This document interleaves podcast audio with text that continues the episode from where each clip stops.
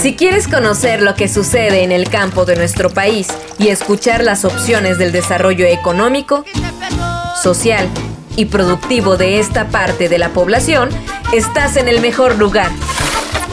Bienvenidos a Agrofaro.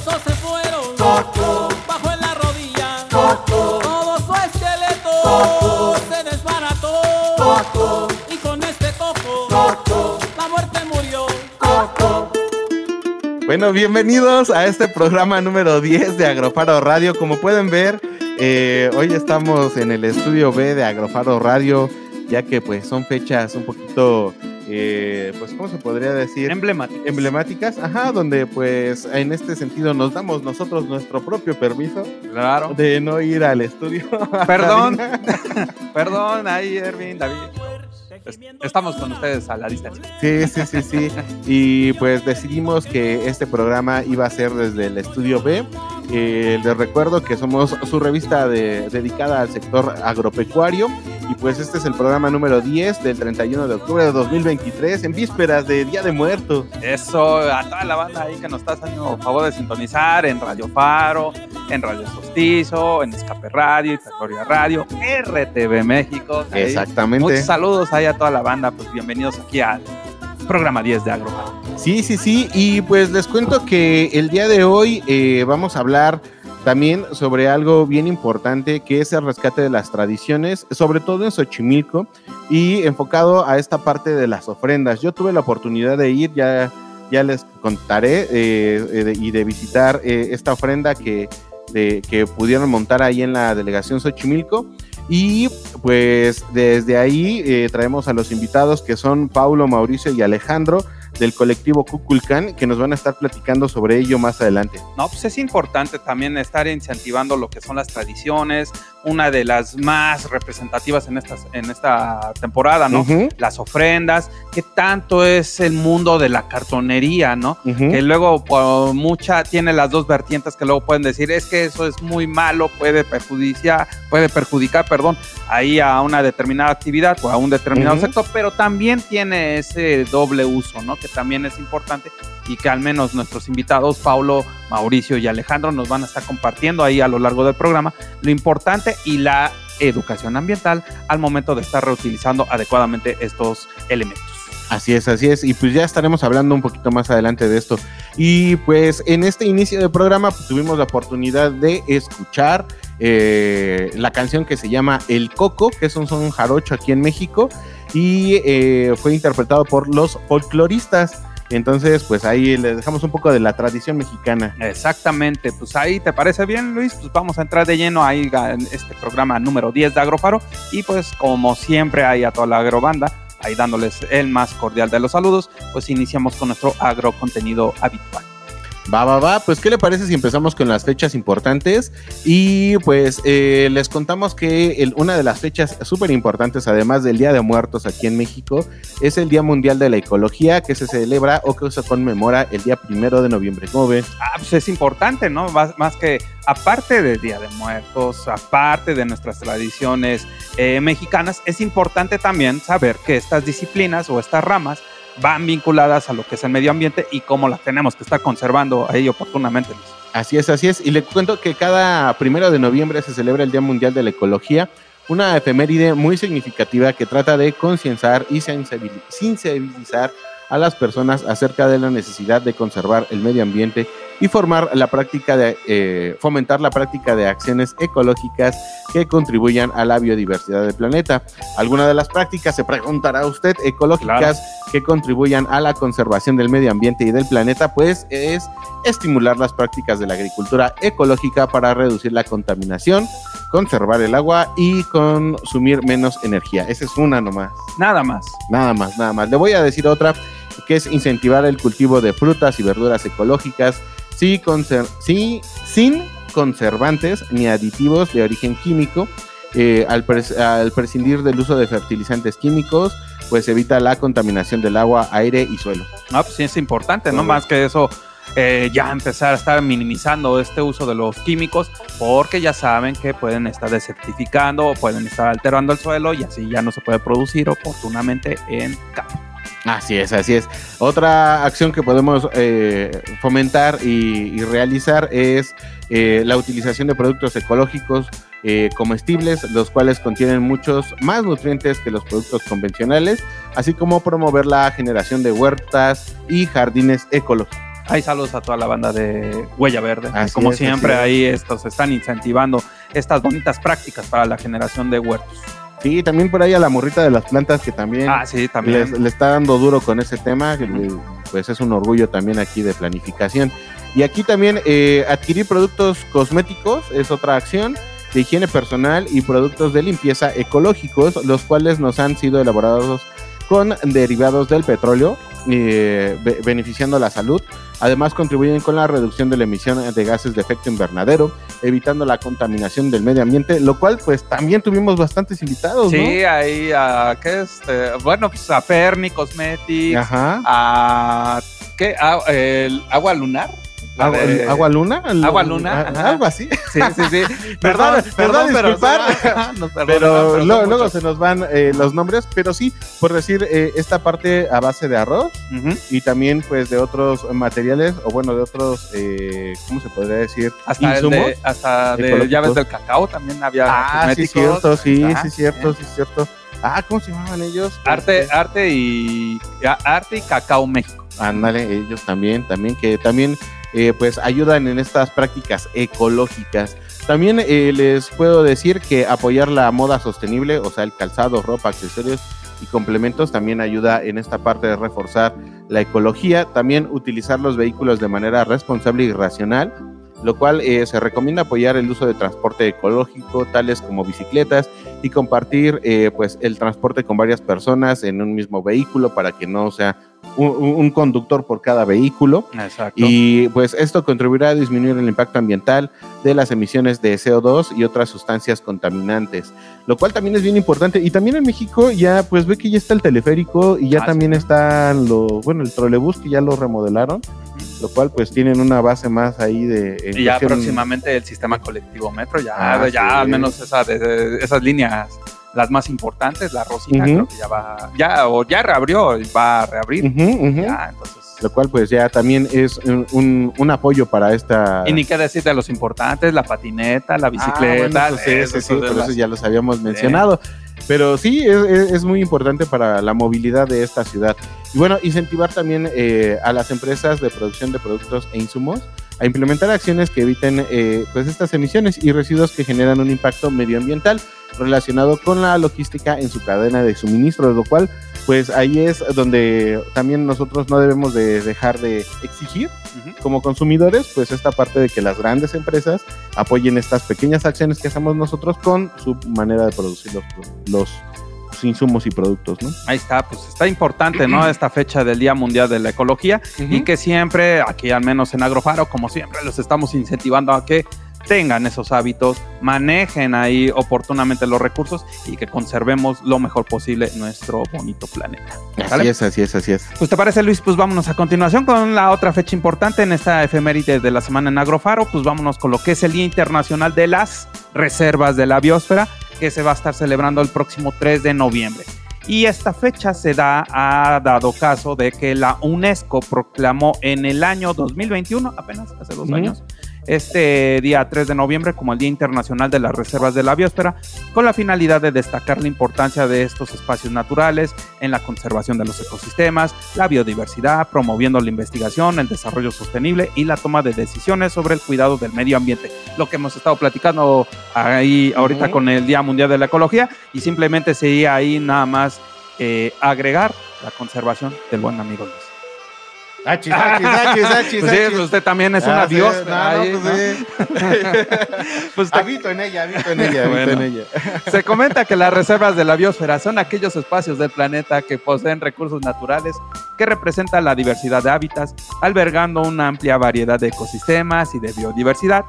Bosques tropicales, tundras, bosques templados, desiertos árticos, bosques boreales, bosques pluviales, entre otros espacios son reconocidos internacionalmente, manteniendo su soberanía en cada país.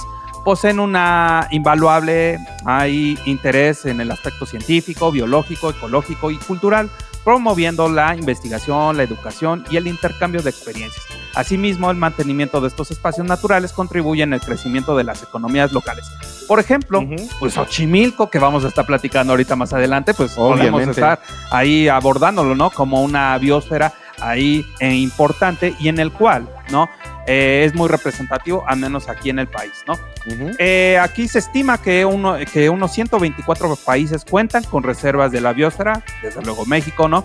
De acuerdo con el programa sobre el hombre y la biosfera, creado por la UNESCO en el año de 1971, se contabilizan 714 espacios catalogados como reservas de la biosfera. Y próximamente Bien. ahí yo me voy a inmiscuir con la UNESCO para que el 715 sea el buen amigo. Ah, achis, achis, achis, achis. Pues eh, la verdad es que esto es muy importante. Eh, yo creo que eh, el conservar estos espacios, el que se visualicen sobre todo y el que se den a conocer, eh, pues ayuda a que las personas pues, lo conserven. O sea, sí. no, no, no vas a cuidar lo que no conoces. Y en este sentido también, eh, como bien decía, o sea, la parte de suelos de conservación y todo esto que existen también en nuestras localidades, por decir aquí nosotros en la Ciudad de México, Ajá. pues a Xochimilco tenemos bastante suelo de conservación en el sentido de que se le está dando el cuidado, se le está dando el mantenimiento y el seguimiento. Entonces, también, eh, pues el conservar estas áreas de, de, biosfera, pues va a ser muy útil para la biodiversidad en nuestro país y también en otros países. Y como dice también aquí, en la parte del crecimiento de las economías locales, porque eso uh -huh. ayuda a que las personas puedan eh, pues visitar estos lugares y que las personas que son eh, locales o que, o que viven en esta zona, pues también tengan un ingreso extra, ¿no? Así es, ahí por ejemplo ahorita desafortunadamente lo tenemos que tener en cuenta, ahí a toda la comunidad de Guerrero, ahí más concretamente en Acapulco, ¿no? También uh -huh. que es uno de esos sitios que también tienen su sitio, eh, hay sus espacios de biosferas que es importante poderlos estar conservando y pues ahora sí que ahorita desafortunadamente con lo que pasaron, pues eh, echarle la mejor vibra y que pues pronto ahí poquito a poquito se vaya mejorando allá la situación, ¿no? Allá en la localidad. Sí, sí, sí. De hecho hay que fomentar, bueno, ahorita que tocó el tema, creo que sería bueno también fomentar el hecho de que si van a donar, donen productos que no sean perecederos de manera uh -huh. inmediata, que estén en buen estado, porque uh -huh. muchas veces llevan eh, cosas que eh, a veces la latita está abollada y todo sí. eso, y eso no se puede transportar. Y no se puede transportar porque obviamente van camiones o van con mucho peso Cierto. y entonces se pueden abrir esto, estos, estos envases, entonces tienen que cuidar eso. No es porque, ay, no les queremos recibir o no les quieran recibir, sino en el sentido de que todo llegue bien y lo puedan utilizar en, en, en las zonas de desastre. ¿no? Exactamente, y por ejemplo para lo que es este, en vestimentas, no calzado. Uh -huh eh, todo lo que tenga que ver con eh, ropa, ¿no? También es que vayan a algún accesorio, algún complemento, pues que siempre estén en las mejores condiciones, ¿no? Sí, ahora sí que toda la gente que lo necesite por allá, pues ahí le va a estar dando el uso y sobre todo que pues tenga ahí esa oportunidad, ¿no? De que lo puedan estar haciendo de manera significativa. Sí, así es. Recuerden que pues nosotros somos comunidad y si nosotros nos apoyamos, pues todo va a salir bien. Exactamente. Entonces, ¿te parece eh, bien que ahorita eh, vamos a dejar ahorita continuar, vamos a dejar la música para el final, ¿no? De este primer bloque. Lo que iba a decir. Y pues nos vamos de, tendiditos ahí con nuestra sección de agronoticias, ahí patrocinada por la Red Mexicana de Periodistas Ambientales, para platicar también, ¿no? Ahorita, eh, si decimos que de ahorita con lo que está pasando en Guerrero, es un poquito complicado, pues esta noticia que vamos a estar hablando de agronoticias, pues también tiene un poquito de seriedad, ¿no? Y un poquito de prevención ante un escenario, pues que esperemos no llegue, pero sí es importante considerarlo, ¿no? Esta noticia es que nos dicen que están analizando acá en el estado de Sinaloa reducir el cultivo de maíz y sembrar frijol. Te cuento que ante la escasez de agua en las presas, el gobierno de Sinaloa analiza la posibilidad de proponer a los agricultores de maíz blanco la siembra de frijol negro y de frijol pinto, que observa un déficit en el país y son variedades requeridas en el centro y sur, lo cual facilitaría su comercialización. El frijol solo requiere de tres riegos durante el ciclo, a diferencia del maíz que demanda cinco. Es una opción que resultaría atractiva para los productores agrícolas. Se escucha bien, pero aquí hay una cosa. Pero, a ver qué, hora de qué se va a quejar. No, más que eso, yo no, bueno, yo no me quejaría, pero nuestra amada tierra es la que puede en su pues cabe señalar que en el ciclo otoño-invierno eh, pasado, del año pasado, los productores de Sinaloa tuvieron dificultades para comercializar los más de 5 millones de toneladas de maíz que produjeron, lo cual derivó incluso en manifestaciones y la toma del aeropuerto de Culiacán en demanda de mejor precio para su cosecha. Por su parte, el gobierno de Sinaloa reconoció que no se tiene la capacidad suficiente de almacenamiento en las presas para regar todos los cultivos por lo que también se está revisando el estado ¿no? de los eh, reservorios como canales que conducen a diques, así como la posibilidad de utilizar el equipo que ya existe en el sistema de módulos de riego para extraer agua del subsuelo y eh, bombearla a los canales de riego. ¿Qué decimos ahí? Volvemos a esto, ¿no? Una, que sí, la capacidad del agua está siendo limitada, otra que tanto lo puede estar alcanzando las zonas de producción y decía hace ratito, pues en cuestión del suelo, que tanto se puede estar adaptando hasta cambiando del maíz al frijol, sabiendo que pues ya al menos los productores de Sinaloa pues han mantenido de manera constante el maíz. Sí, sí, sí. Bueno, aquí también eh, habría que hacer, eh, pues obviamente, eh, los estudios necesarios para saber la factibilidad de esto, porque sí, a veces se puede pensar como un cambio natural o normal y que el suelo va a tener las mismas propiedades para un cultivo o para otro y hay veces que pues sí se tiene que preparar el suelo para poderlo hacer.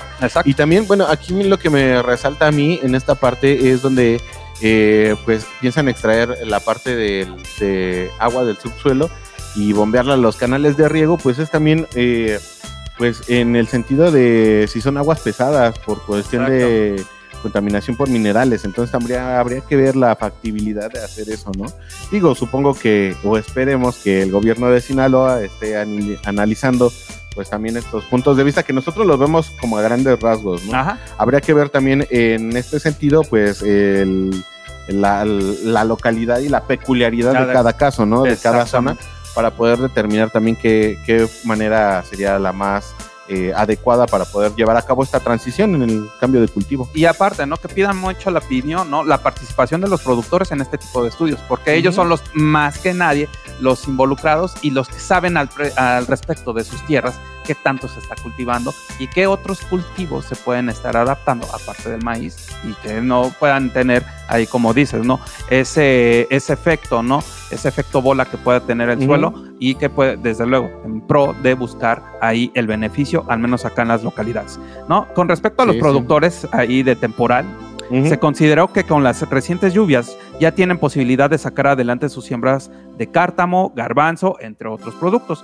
El reporte más reciente de la Comisión Nacional de Agua indica que en Sinaloa sus 18 municipios padecen sequía de severa a extrema, en espera de que puedan llegar y generar precipitaciones en el mes de noviembre. Pues ahí está la noticia, pues sí está un poquito complicado, ¿no? Pero pues sí, al menos ahorita que estamos, simplemente somos unos mortales, nada más damos nuestra opinión, ¿no? Pero sí, al menos que consideren, ¿no? Que todas estas acciones que vaya a estar haciendo el gobierno involucren a los, hagan partícipes también a los, a los productores, que son los importantes, ¿no? En, este, en estos cultivos, tanto de maíz y la oportunidad de estarlo sembrando ahí como alternativa al frijol, que vean el beneficio, que todos tengan ese, esa oportunidad y la ganancia oportuna, ¿no? También. Sí, sí, sí, y es que también, pues, obviamente, 5 millones de toneladas de maíz, pues es un montón. Exacto. O sea, es un, es un montón de tierra y es un montón de producto. O sea, entonces poderlo, eh, pues, o hacer esta transición o poderlo sustituir, pues va a ser algo complicado, ¿no? Y que sí tiene que ver mucho las acciones que tenga que hacer el gobierno junto con los productores, como usted dice, para que pues esta transición no, no sea perjudicial y sobre todo también para que no vaya a, tener ahí un desabasto de alimentos, porque si no, ahí aparte de, chutarse el agua, chutarse el suelo, chutarse a los productores, nos van a chutar a nosotros, porque imagínense. No, pues ya ves que el año pasado hicieron manifestaciones, tomaron el aeropuerto de Culiacán. Sí, sí, sí. Entonces. Ahí, pues ahora sí que lo importante, ¿no? Que todas estas acciones, ¿no? Decimos, pueden pasar distintas circunstancias, pero no hay, ah, ahorita una prioridad sí es atender ahí toda la comunidad de Guerrero, ahí en, más concretamente en Acapulco, pero también no dejen de lado, ¿no? Que también todo el territorio nacional tiene sus complejidades, tiene sus problemáticas y que desde luego pues ahí el sector agropecuario siempre está al pendiente y siempre está en constante movimiento. Ah, no, sí, eso sí, nunca deja de moverse el sector. Ya vieron que en pandemia tampoco paramos. Exactamente. Pues ahí está ahorita este agrocontenido. No sin antes, pues vamos a mandar saluditos ahí a toda la banda que nos va a hacer favor de sintonizar por todas las localidades, entidades al, en el globo terráqueo, ¿no? Ah, sí, sí, sí. Pues bueno, además de saludar a nuestras plataformas que son Radio Faro, Hiperborea Radio, Radio Solsticio, Escape Radio y RTV México, pues eh, tenemos la noticia de que ahora ya llegamos también a Bélgica. ¡Oh! ¡Qué detalle! Sí, qué detalle. Saludos. Hello. ajá, eh, no sé si hablan allá, pero este, y también a la India. Eso, mira, ya. Ahí también, ya, ya llegamos a la India y a Grecia también. Eso, mira, ya, ya ahí vamos poco a poco. Todavía nos falta África, todavía sí, nos falta. Sí, sí, no sé si quiera leer todos los demás. Ahí tenemos, eh, ahí saludos a toda la comunidad de Estados Unidos, Brasil, Alemania, Colombia, Argentina, Chile, España, Canadá, Panamá, Costa Rica, Perú, Uruguay, Ecuador, República Dominicana, Venezuela, El Salvador, Bolivia, Paraguay, Japón, China, Australia, Portugal, Nicaragua, Guatemala, Suiza, Hong Kong y Reino Unido y desde luego allá en Asia, digo en Oceanía, allá con Nueva Zelanda. Así es, así es. Ya llegamos hasta allá. Por lo menos a algún perdido que le gusta el sector agropecuario anda escuchando este contenido. Y bueno, eh, como bien lo habíamos mencionado, eh, nos, nos, fuimos de filo con esta parte de las fechas y nos fuimos de filo con esta parte de la gran noticia porque eh, vamos a dejar al final eh, la cancioncita antes de nuestro corte de medio tiempo, ¿no? Así es, y ya para que volvamos después de la musiquita, después del corte de medio programa, entremos de lleno con nuestros buenos amigos Paulo, Mauricio y Alejandro, que nos van a estar platicando acerca de los rescates ahí de tradiciones en Xochimilco y más concretamente, ¿no? El montaje de ofrendas allá que hacen en esta bonita localidad a través de la cartoneta. Así es. ¿Y qué canción vamos a escuchar ahora? ¿La pues, programó usted, no? Ajá, la programamos ahí rápidamente. Nada más la vamos a mencionar así de taco porque luego nos bloquean ahí en las redes sociales. Ah, sí. Oh, ya, está por la mención. Ah, está por eso. Sí, pero pues bueno, vamos con una, una DJ mexicana, ¿no? Que apenas acaba de sacar su más, bueno, eh, la canción sí la va a sacar de su más reciente producción o placa musical llamada Habitat. Es la DJ llamada Pagua y la canción que vamos a estar escuchando lleva por nombre nada más. Caña Brava, ¿no? Exactamente. Tiene el nombre de Caña Brava y es con esta canción con la que vamos a corte de medio programa aquí en Agrofaro y ahorita regresamos. Bye, bye. Cuídense mucho.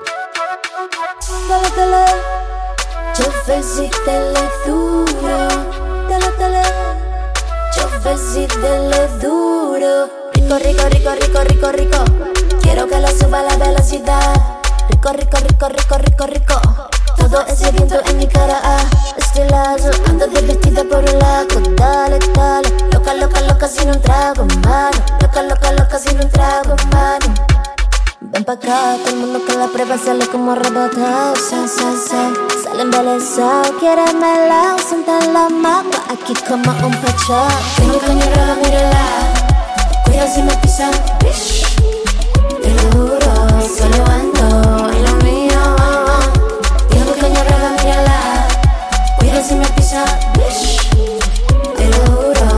yo ando en lo mío. Sigue, sí, sigue, sí, sigue y yo no te a dar mi libertad.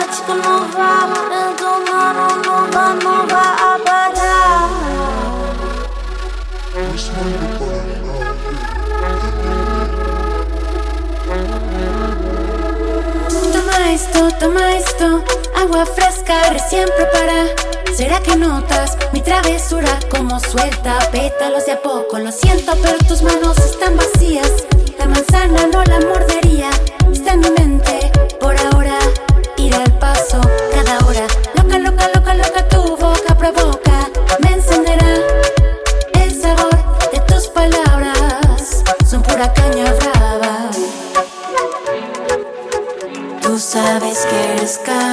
No es malo para nadie. Eres pura caña brava, no es malo para nadie. Bendita azucarada, no es malo para nadie. Eres pura caña brava.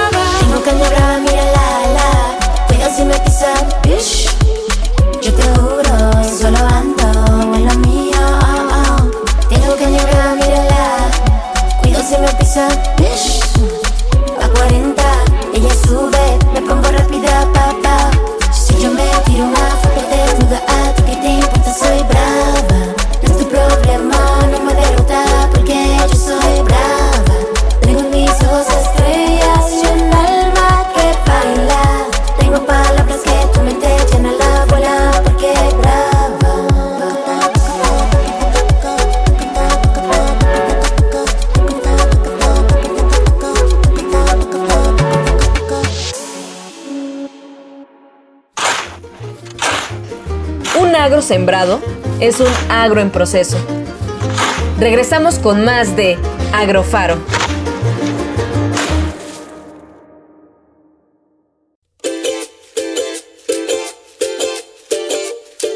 Cosechando ideas, conocimiento y oportunidades. Continuamos en Agrofaro.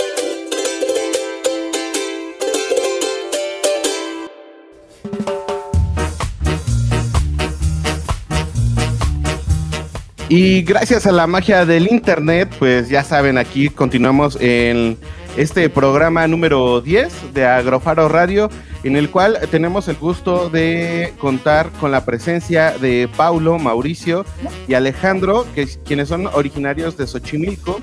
Y pues como les habíamos platicado en el inicio del programa, eh, vamos a hablar sobre este rescate de las tradiciones en Xochimilco y en específico en esta parte de las ofrendas y la cartonería. ¿Cómo ve, Doc? No, pues bastante interesante, más que eso, porque en esta temporada que apenas vamos a estar iniciando el mes de noviembre, todas estas tradiciones mexicanas en víspera del Día de Muertos, eh, es importante al menos estar rescatando este tipo de tradiciones y sobre todo cómo se hacen hoy en día. Exactamente, exactamente. Y para eso, pues les presento yo a Paulo César Pérez, a Mauricio Peralta y Alejandro Saavedra, quienes nos platicarán sobre esto. Y pues empezamos de una vez sobre su colectivo Cuculcán y ellos que son parte de la del área de arte y cultura de Xochimilco, que pues nos platiquen cómo es que pues les interesó este show del rescate de las tradiciones en Xochimilco y sobre todo esta parte de las ofrendas, amigos. Bienvenidos. Sí, bueno, inició esto hace 34 años, cuando conocimos a la señora este, Dolores Olmedo Patiño, aquí precisamente en Xochimilco, y pues bueno, tuvimos la fortuna de que nos invitó a, a una de sus ofrendas. Entonces, cuando la conocimos, nos hicimos grandes amigos, al grado de que pues montamos una ofrenda en Emoción Aguacali, montamos una ofrenda, eh, eh, somos el único grupo que ha montado dentro de las instalaciones del Dolores Olmedo, una ofrenda. Somos los únicos, no, no, ahí ese fue el honor que nos dio la señora y fue homenaje en vida y después homenaje póstumo. Y a partir de ahí pues inició esta tradición. Ella nos pidió, ah, antes de morir, que la tradición de Día de Muertos nunca este, muriera. Y su palabra fue, este, les dejo a ustedes la estafeta para que sigan realizando lo que yo hice. Y así inició. Genial, genial. Oigan, ¿y desde cuándo entonces ya lo están haciendo? Porque si fue cuando eh, pues todavía estaba eh, en vida y ahorita en, homenaje póstumo, pues entonces ya tiene un buen rato, ¿no? Que se están dedicando a esto. Sí, son 34 años de estar este, realizando altares de Día de Muertos. Genial, genial. Y ahorita, bueno, eh, yo les voy a presumir un poquito que yo tuve la oportunidad de ir el fin de semana y Uy, qué envidia. la verdad es que sí. Y no, chulada de ofrenda, eh, chulada de ofrenda. Y pues ahí fue donde conocí a Alejandro y me estuvo platicando sobre cómo es que hacen las ofrendas y cómo es que les dan como ciertos escenarios, ¿verdad? A, cada parte de la ofrenda. Sí, sí, sí. Eh, afortunadamente, y, eh, como decía César, eh, llevamos varios años haciendo este montaje. Entonces, en este año nosotros decidimos utilizar la cortonería. Anteriormente habíamos tenido otras temáticas, pero este año fue de esta forma. Oh, genial, genial. ¿Nos podrían platicar sobre qué otras formas han, o bueno, qué otros, se podría decir que, artes para expresar estas ofrendas? Sí, de hecho las ofrendas han sido de prehispánicas, han sido este, con temática, por ejemplo, del viaje al inframundo, eh, tradicionales, de estados. Eh, realmente ha sido variante de todo y es precisamente el rescate de los usos y costumbres de México, enfocado obviamente a Xochimilco. Aquí una pregunta, eh, Paulo, ahí Mauricio, Alejandro, cualquiera de los tres. Eh, todas estas, eh, ahora sí que cada ciclo que han estado realizando estas ofrendas, ¿han manejado la cartonería? No, de hecho, este, la cartonería antes nos las prestaba el Museo de Árboles Ah, perfecto. Este, tuvimos el honor de tener la cartonería de Emma Hurtado en las, en las ofrendas, pero este, al desaparecer el Museo Dolores Olmedo de Xochimilco, este, tuvimos que trabajar nuestra propia cartonería. Ah, ok. Y por ejemplo, ahorita nosotros que estamos apenas iniciando o entrando en este mundo de, del montaje, ¿no? De ofrendas, ¿qué tanto lleva el proceso de esto de la cartonería? Sí, ya los puse en jaque. Sí, ya dijeron, ah, esa no me la sé, Esa no venía en el guion. este, ya seis meses venimos trabajando. Ahora sí que día con día, pues, con todos mis compañeros vamos este, procesando cada, cada material, le vamos dando sus detalles para que ahora sí que durante todo el medio año que estamos trabajando, ahorita se recalca con toda la alcaldía Xochimilco, con toda la gente que nos acompañan y pues ahora sí que aquí es es este echarle ganas a todos. Oye, pues es interesante, ¿no? Más de, bueno, medio año o un poquito más, ¿por qué no? de todo este, de todo este proceso para poder estar creando eh, pues estas tradiciones que siempre conocemos y que luego en algunos momentos no lo valoramos, Luis. No, y aparte, o sea, eh, está genial porque, fíjate, son, son bueno, Está, está genial el, montar la, ofrenda, pero como tú dices, o sea, son seis meses de trabajo que puedes decir, tú recorres la ofrenda y te la avientas que será en unos 15 minutos, pero pues son seis meses de trabajo, ¿no? Entonces ahí, es, ahí está la, cosa. Y bueno, a mí me gustaría eh, saber, ¿ustedes ya sabían trabajar la cartonería o cómo aprendieron a trabajar la cartonería? ¿Es parte de su tradición familiar o cómo surgió? Este, bueno, ahí tenemos, no vino con nosotros ahorita el compañero David. Ajá. que es quien anteriormente él ya tenía algún contacto con la cartonería, con, con alebrijes, ¿no? Entonces él fue el maestro quien, quien dirigió la obra, ¿no? Por decirlo así. Entonces a partir de ahí, eh, con base a su experiencia, con base a lo que él sabía eh, realizar, nos fue dando como la pauta para poder realizar las temáticas que ustedes pudieron ver o que este Luis pudo ver. Entonces, eh, él, él sirvió como nuestro maestro, ¿no? Para darnos esa instrucción y nosotros poder materializar lo que queríamos representar en este, en este año en Xochimilco. Genial. ¿En algún momento ustedes han llegado a, en cuestiones de transmisión o aprendizaje, si ustedes como dicen, pues ya los 34 años los avalan, ¿no? De ser eh, ya baluartes en esto de la cartonería, en el montaje de las ofrendas. ¿Qué tanto lo han transmitido o qué tanto está las generaciones no jóvenes están inculcadas en este tipo de actividades? Pues sí, eh, nosotros eh, tenemos la idea de seguir impulsando esta parte de nuestra identidad, ¿no? Que la gente joven, los niños sobre todo, pues vayan teniendo este conocimiento sobre nuestro arraigo, sobre nuestras tradiciones, sobre nuestra cultura y que se siga fomentando, ¿no? Eh, ayer veíamos muchos niños que llegaban a las ofrendas, de repente, pues para ellos es curioso, ¿no? Pero a partir de ahí empezamos a darle este dinamismo a la ofrenda, que ellos van teniendo esa conexión con, con, con nuestra tradición y a su vez ellos van y platican a su escuela, ¿no? O en sus casas, ¿no? Vimos esto, conocimos esto, huele de esta forma eh, y ahí se va eh, teniendo esta colectividad entre los niños, entre las familias de Xochimilco y la gente que viene de otros lados, ¿no? Entonces, una misión que tenemos que es muy importante es seguir fortaleciendo nuestras tradiciones, nuestras costumbres y pues de, eh, en esa parte, en el área en la que nos toca colaborar y trabajar, pues es lo que buscamos, ¿no? Eh, seguir conservando nuestras tradiciones y seguir difundiéndolas y un medio como el de ustedes, pues bueno, nos abre eh, una ventanita más para que la gente siga conociendo la riqueza cultural de Xochimilco. Perfecto. Genial, genial. Oye, y bueno, nos decías que aquí nos faltaba David. Me gustaría también que nos platicaras cómo es que se formó el grupo y pues cuántos son los que participan, porque supongo que es un trabajo enorme, digo, ya nos platicaron más o menos del tiempo que son seis meses de trabajo para poder montarlo, pero pues también que nos cuenten eh, pues si colaboran más personas y cuánto tiempo se han llevado en, en formar este grupo también para poder realizar estos montajes.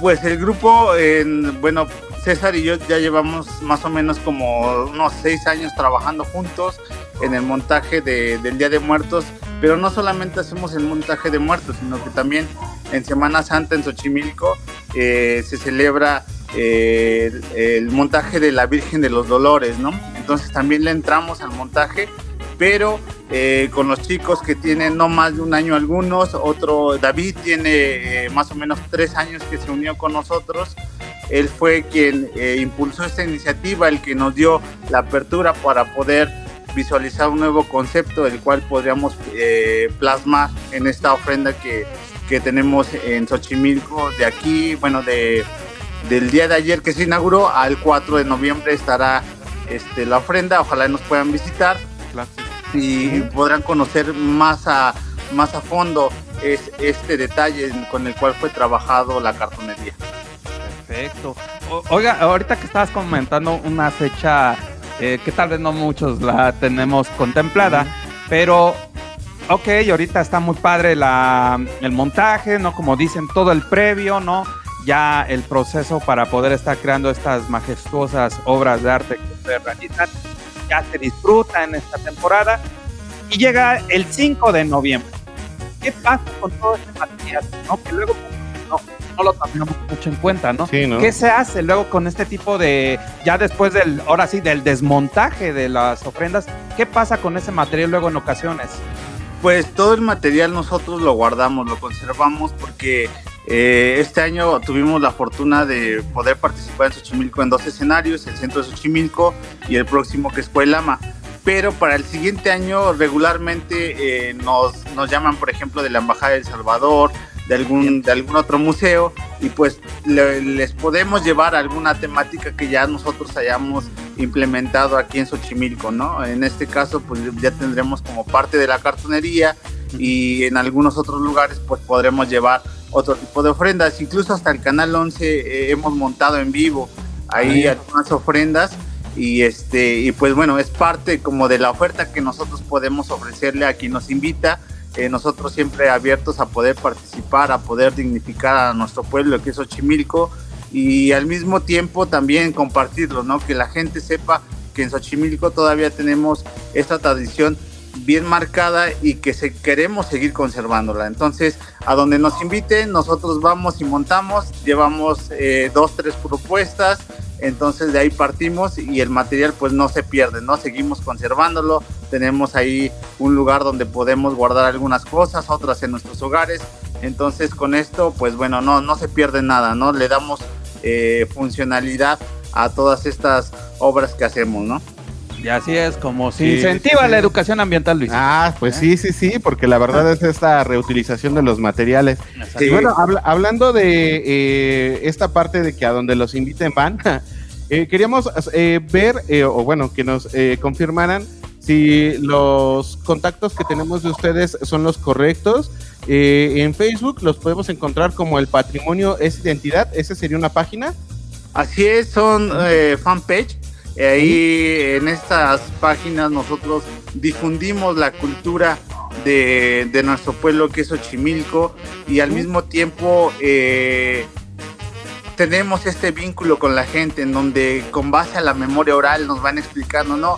De repente subimos alguna fotografía y la, gente dice, no, pues aquí era diferente cuando en los años 60. Entonces, de esta forma nos retroalimentamos para ir conociendo eh, el Xochimilco antiguo, ¿no? Con el Xochimilco presente y cómo ha sufrido estos cambios durante el tiempo. Vientos, vientos. Bueno, entonces hablábamos que esa es una, una de las páginas, que es el patrimonio es identidad, y también tienen otra que es arte y cultura Xochimilco. Así es, arte y cultura Xochimilco eh, está enfocada también igual a difundir eh, el patrimonio eh, tanto tangible como intangible de Xochimilco. Ahí podrán encontrar una gran variedad de videos, eh, de fotografías antiguas, de fotografías de los canales, de la zona arqueológica, del área natural protegida, de los humedales de Xochimilco. En fin, podrán encontrar muchos elementos característicos que nos dan identidad aquí en Xochimilco. Vientos, vientos. Y por último tenemos un número de contacto, eh, el cual es 55 34 87 77 28, ¿es correcto? Así es, ese es el contacto. Ahí si nos quieren eh, invitar el próximo año a montar una ofrenda, nosotros con mucho gusto iremos representando a nuestro pueblo que es Ochimilco, siempre con la bandera en alto de de conservar nuestras tradiciones, nuestras costumbres, nuestra identidad, esto que nos hace únicos en el mundo. Genial. Aquí, por ejemplo, si nosotros aquí de estos humildes servidores, tanto Luis como Servilleta, eh, queremos entrar al mundo de la cartonería, eh, realizan algún tipo de cursos, talleres, ¿dónde los podemos acercar ahí eh, ya en su localidad para poder estar como voluntarios también. Como voluntarios también, si le estamos si nos está agradando esta bonita, este bonito arte de la, del montaje a base de pues, Por, el momento no hemos planeado como un tipo de taller, sería como un proyecto a futuro que creo que tuvo gran éxito porque los comentarios de ayer la gente eh, veían todo el trabajo realizado, eh, los niños que tenemos en la entrada que lo reciben, que, porque la temática va eh, por diversos elementos, entre ellos los niños que están ahí jugando canicas, parte de la cartonería, pues les llamaba mucho la atención a la gente. Entonces, eh, viendo este éxito, pues podríamos plantear en algún futuro alguna propuesta de taller, alguna propuesta de, algo, ¿no? De poder compartir esto que mis compañeros eh, muy noblemente trabajan y que pues también eh, forma parte de, nuestro orgullo como Xochimilcas y pues poder mostrar lo que sabemos eh, para nosotros es siempre bien importante y que nuestra cultura en México se siga conservando. Vientos, vientos. Oye, y bueno, aquí va como para Paulo, para Mauricio, eh, esta parte de, pues, eh, sí está padre que los inviten, que puedan montar, sí está padre que estén rescatando esto, pero también, ¿cómo está la onda de los recursos? Eh, en este sentido, ustedes mismos son los que se financian estos proyectos, los apoyan las delegaciones, es la parte de la comunidad civil o, la comunidad, en este caso de, de, su barrio. de de su barrio. ¿Cómo está ahí la onda? Bueno, se trabaja en conjunto, eh, cuando son, por ejemplo, ofrendas en Xochimilco, eh, se trabaja en conjunto con la alcaldía. Ah, la alcaldía pone una parte, pero el grupo es quien pone la mayor parte. Porque no nada más son, por ejemplo, la cartonería, también es toda la alfarería que se coloca. Ah, porque la alfarería, por ejemplo, son más de 600 piezas. Por ejemplo, en esta ofrenda son más de 600 piezas de alfarería colocadas. Y son esas, esas son las de la delegación Xochimilco.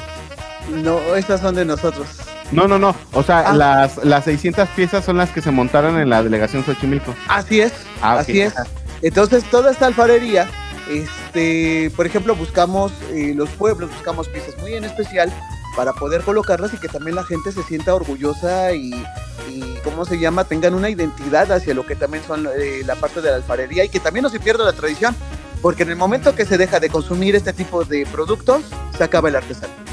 Ya, sí, claro que sí. Y bueno, aquí, eh, no sé, Robert, tú si tengas alguna pregunta en el sentido de, pues, eh, ya ves que nosotros siempre les preguntamos sobre el sector agropecuario, ahí tú siempre que te rifas con las preguntas. Yo ahí, por ejemplo, lo que quería, ahorita que estaban comentando que de los insumos, de la cartonería, la alfarería, ¿qué otros, eh, ahora sí que qué otros materiales son los usuales que utilizan ustedes en el montaje de las ofrendas? Bueno, la flor de cempasúchil, que obviamente sabemos que en todo lo que es Ochimilco, en todos, en todo, en toda la parte este, de terrenos donde se siembra en Xochimilco, pues de aquí se consume, se consume local tanto como la flor de corte que le llamamos, como la flor en maceta, ¿no? Este, este año fueron más de 15 millones de flores de maceta que se produjeron nada más en Xochimilco, ¿no? Nada más. Y ahí, por ejemplo, ahora, ahorita, dice, ahorita que dice Luis ahorita de nuestro entorno, ¿no? Del sector agropecuario, ¿qué tanto se ha visto en cuestión del suelo y la producción, precisamente de la flor de cempasúchil, por allá? son escenarios magníficos porque todo, todo Xochimilco se tiñe de amarillo. Todo, todo. Las producciones tanto en el ejido como en la montaña, porque e, eso es bien curioso. A veces se piensa que Xochimilco nada más es como el valle. Pero no, también en la montaña, en la parte de la montaña, se hacen grandes producciones de Xochimilco. Estamos hablando de que los 14 pueblos, casi la mayoría llevan producción de cempasúchil. Dos en específico, San Gregorio Tlapulco y San Luis Tlachaltemalco son los que llevan como la estafeta en cuestión de esta producción de cempasúchil. Oye, y es. Y ahí, por ejemplo, sí ha llegado un momento en el cual sí se ha visto el famoso cempasúchil chino. Pues es como todo, ¿no? De ah. hecho, la, realidad es que la gente de Xochimilco busca como conservar la, la, la eh, así que la flor natural. Sí. Este, eh, ha buscado, por ejemplo, preservar la parte del, del cempasúchil, principalmente el de corte. ¿no? Que es el, aquí en Xochimilco no es como muy común la maceta. Aquí es mucho todavía la flor de corte, ¿no? De llevarla al panteón, este, de ponerla en los altares, porque la creencia de los abuelitos es de que si no huele, no es de pasuchi.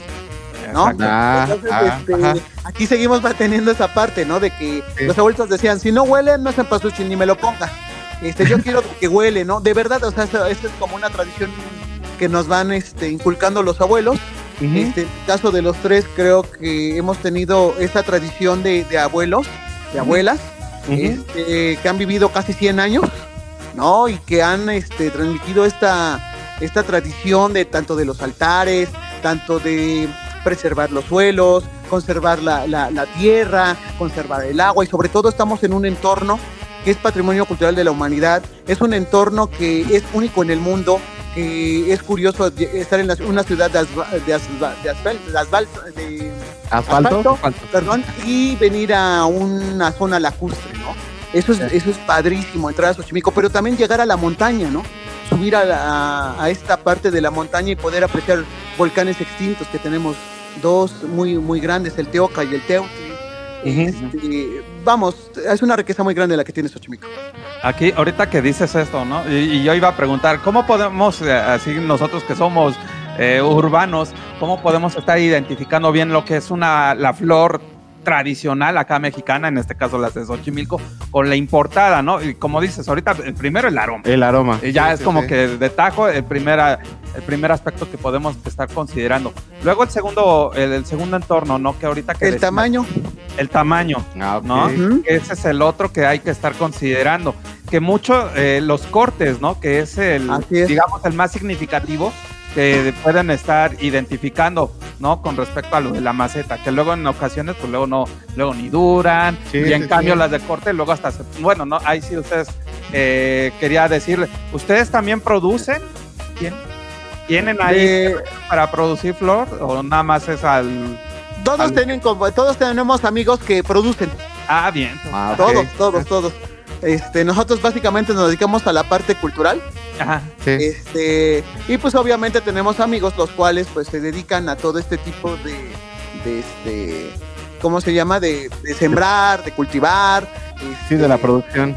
Claro, y, es, y son, a veces nos invitan a ir a, sus, a sus, terrenos a ver cómo, cómo empieza a salir el cempasúchil y es, es, un, son, es magnífico. De verdad no hay, no hay palabra para poder manifestar cómo sale el cempasúchil, por ejemplo, en las canoas por medio del canal, cómo se refleja sobre el espejo de agua, cómo sale, cómo, cómo le ponen amor a la tierra.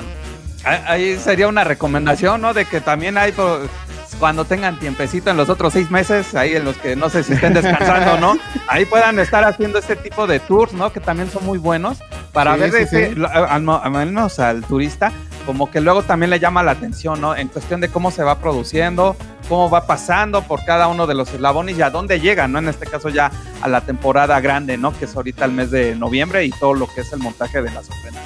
Así de es, hecho, ahorita termina, perdón, la producción de, de Cempasúchil y efectivamente pasando el 2 de noviembre, eh, también Xochimilco tiene producción de Nochebuena, entonces... Oh, ah, no, pues ahí está, ahí está, ahí está el business. Ahí está, ahí está, Bueno, y de, hecho a mí me surgió también una pregunta eh, referente a esto. Por decir, eh, ahorita pues nos estamos centrando sobre todo en la parte de las ofrendas, la cartonería y este montaje, ¿no? Pero bueno, por decir, ustedes, eh, ¿qué otro tipo de montajes realizan? Porque pues, supongo que, digo, sí se trabaja durante medio año, pero ¿y el otro medio año eh, apoyan en otros montajes, apoyan en otras artes? ¿Qué es lo que más realizan en este pues colectivo Kukulkan que, que formaron ustedes? Pues eh, ahorita en diciembre tenemos planeado también un montaje de de, un nacimiento, de un nacimiento de tamaño natural. Eh, tenemos realmente tres temporadas, quiero pensarlo así, si no me equivoco, con mis compañeros, que son las de mayor demanda. Entre ellas Día de Muertos, eh, Semana Santa, cuando que es la, incluso es una de eh, está la fiesta de la flor más bella del ejido, que es una fiesta muy representativa de Xochimilco, en donde eh, se vincula el sincretismo con la mujer de Xochimilco, ¿no? Entonces, eh, la otra fecha podría ser también en diciembre, en donde, pues bueno, tenemos planeado el montaje de, este nacimiento, que también ya se está trabajando y esperemos que nos puedan visitar en diciembre y puedan ver este nacimiento de, de tamaño real, que seguramente les va a encantar también. Oye, Sí, sí, no, está genial. Oye, Alejandro, y hablando de las invitaciones, eh, pues me, me habías comentado que en estos días estaban montando otra ofrenda y iban a tener otra sede. Entonces nos gustaría que, eh, pues ya para ir finalizando esta entrevista, pues nos invitaras y nos contaras sobre este montaje que van a realizar y cómo va a ser para poderlos visitar. Sí, eh, el siguiente montaje, bueno, que ya empezamos el día de hoy en un ratito, será en la zona arqueológica de Coailama, se encuentra en el pueblo de Santa Cruz Acalpisca. Ese es un pueblo, eh, es uno de los 14 pueblos de Xochimilco con gran tradición. Eh, eh, esta zona se caracteriza por la venta del dulce cristalizado. Entonces, tenemos la fortuna de que este año nos hayan considerado para hacer el montaje, en donde vamos a presentar algunos elencos artísticos. Por ahí habrá un juego de pelota prehispánico también habrá música en vivo. Eh, vamos a hacer una ofrenda, eh, lo que aquí en Xochimilco como le, conocen como Tlamanali. Entonces, eh, esto será en la parte de la, de la montaña, porque ahí es donde se encuentra la zona arqueológica. Esto será el día 2 de noviembre.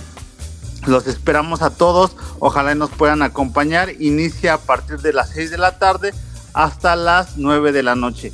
Entonces, esperemos que, mucha gente venga a, conocer Xochimilco y que venga a compartir un poquito de, su conocimiento, de sus saberes, que para nosotros siempre va a ser muy fructífero y, a su vez ustedes conocerán más a profundidad que Xochimilco.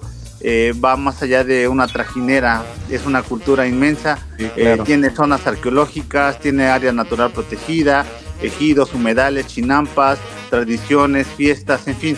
Les puedo contar muchísimas cosas de nuestro pueblo y que seguramente eh, les va a llamar la atención y todos se encuentran eh, invitados para poder eh, llegar el día 2 de noviembre al pueblo de Santa Cruz, Acalfísica.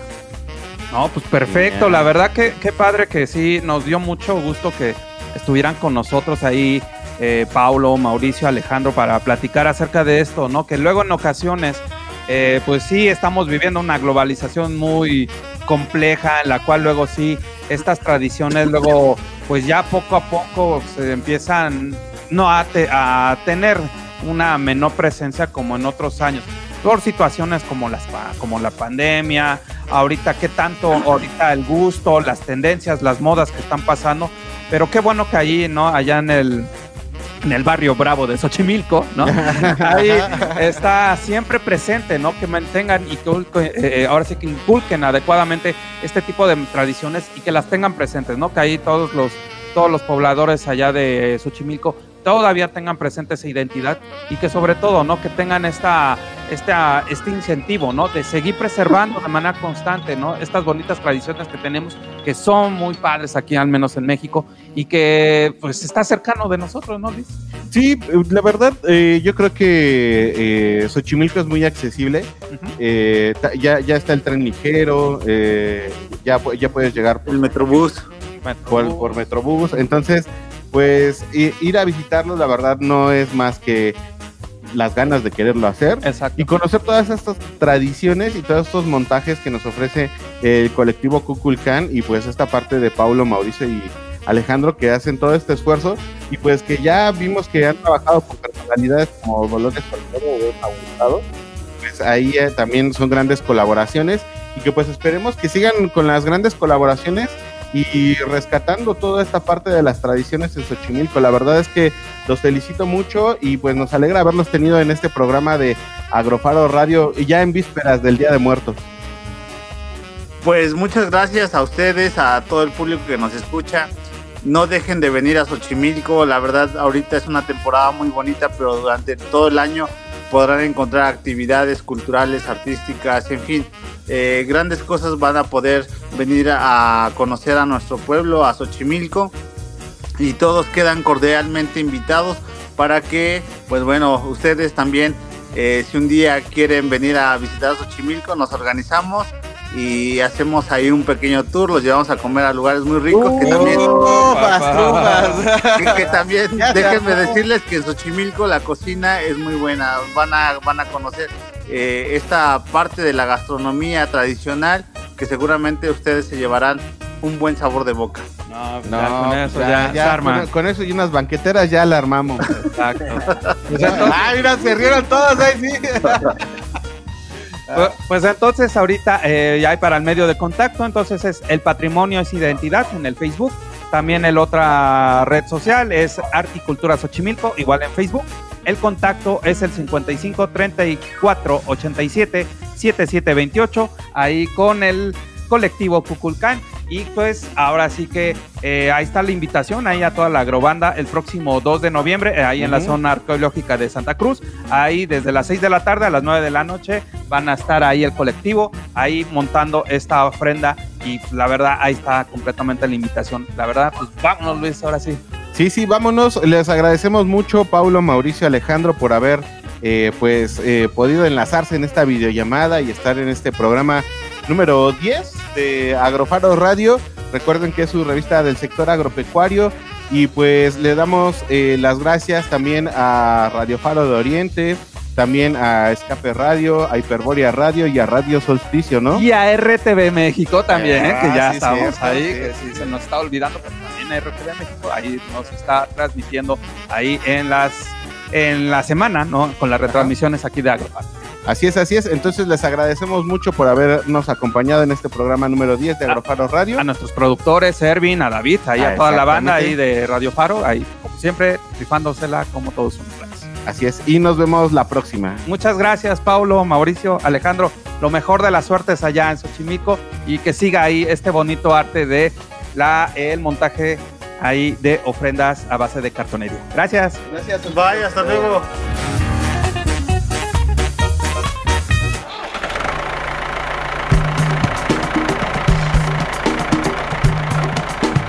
Si quieres conocer más formas de ver el campo, su cultura y los mejores consejos para el desarrollo sostenible, no te pierdas nuestra siguiente emisión.